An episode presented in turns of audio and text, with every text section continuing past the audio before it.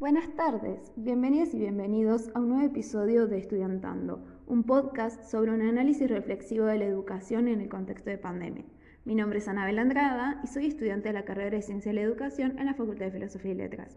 Hoy hablaré sobre las concepciones de enseñanza, el rol de las y los docentes y los sujetos del aprendizaje y por último, pero no menos importante, sobre las relaciones que guardan la familia y la escuela en estos tiempos actuales. Para comenzar el desarrollo de estas temáticas, me parece muy importante que recordemos las palabras de nuestra invitada del capítulo anterior, la doctora Gloria Edenstein, ya que nos introdujo ella reflexiones muy enriquecedoras a la hora de poder pensar sobre la educación que se presta en la actualidad, remarcando que en nuestro país se deben resolver ciertas cuestiones sustantivas. Una de ellas es la relación entre la teoría y la práctica para el quehacer docente en la actualidad ya que hoy en día es cuando los docentes, ante la emergencia de poder adaptarse a las nuevas modalidades de enseñanza, es cuando más deben de construir y reconstruir los modelos que tienen interiorizados, para poder optar por otros más acordes a lo que demandan las necesidades sociales actuales. Y yendo más a fondo, las podríamos denominar estas necesidades como epocales. Sin embargo, sabemos que esto no es una cuestión que se resuelve fácilmente, pero la obra nos introdujo a establecer ciertos cambios obligadamente para poder seguir con la importante tarea de educar. Con respecto a esto, hay una metáfora que me gustaría tomar de Melina Furman, la cual nos comentó que se imagina esta situación actual como cuando, por ejemplo, estamos en la playa y vemos que viene la marea. Pero cuando ésta retrocede, nos quedamos con una imagen de una playa vacía y sin gracia, pero si observamos bien, allí empiezan a emerger algunos tesoros que con la marea no podíamos ver, pero que siempre estuvieron allí.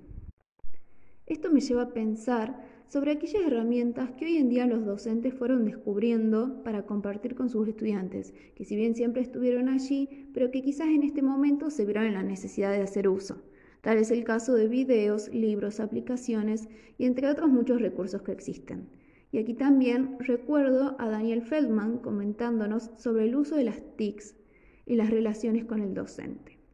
Él decía que las nuevas tecnologías, lejos de ser una amenaza a la autoridad docente, llevan a jerarquizar su rol. ¿Y esto a qué se debe? A que actualmente vivimos en un mundo en donde la información abunda y obtenerla no es gran problema. Entonces, la tarea docente implica, más que impartir información, poder trabajar con los estudiantes incitando el diálogo, abriendo preguntas o generando debates también.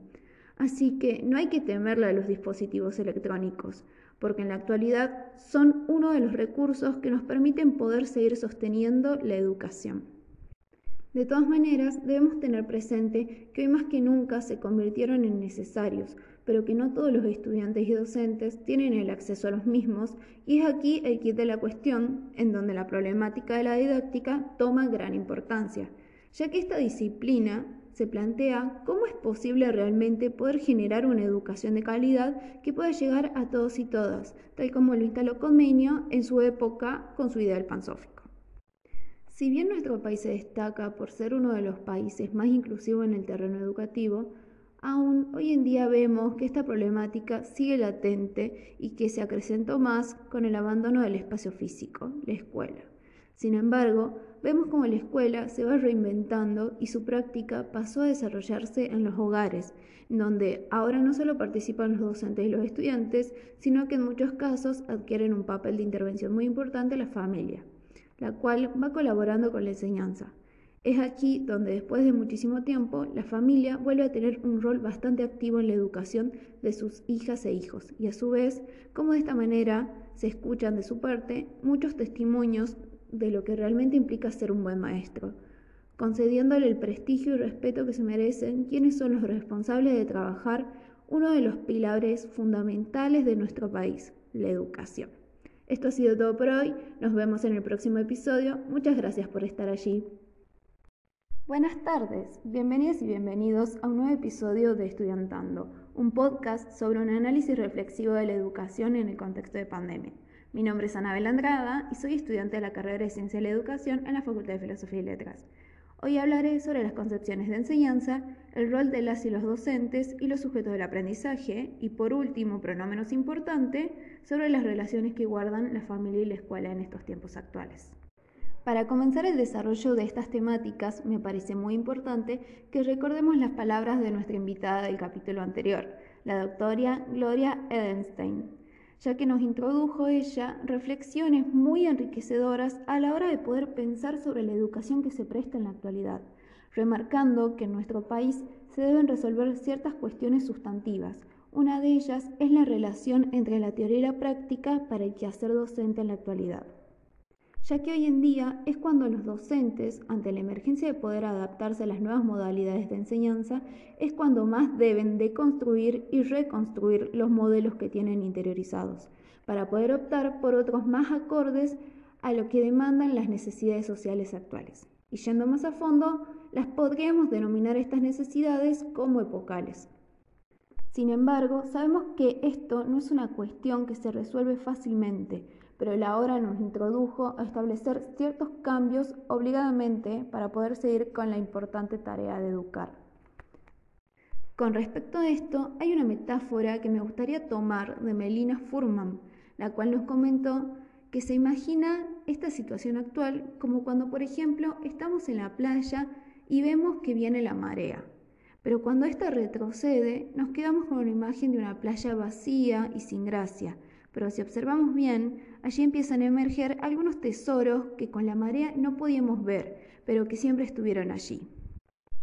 Esto me lleva a pensar sobre aquellas herramientas que hoy en día los docentes fueron descubriendo para compartir con sus estudiantes, que si bien siempre estuvieron allí, pero que quizás en este momento se vieron en la necesidad de hacer uso. Tal es el caso de videos, libros, aplicaciones y entre otros muchos recursos que existen. Y aquí también recuerdo a Daniel Feldman comentándonos sobre el uso de las TICs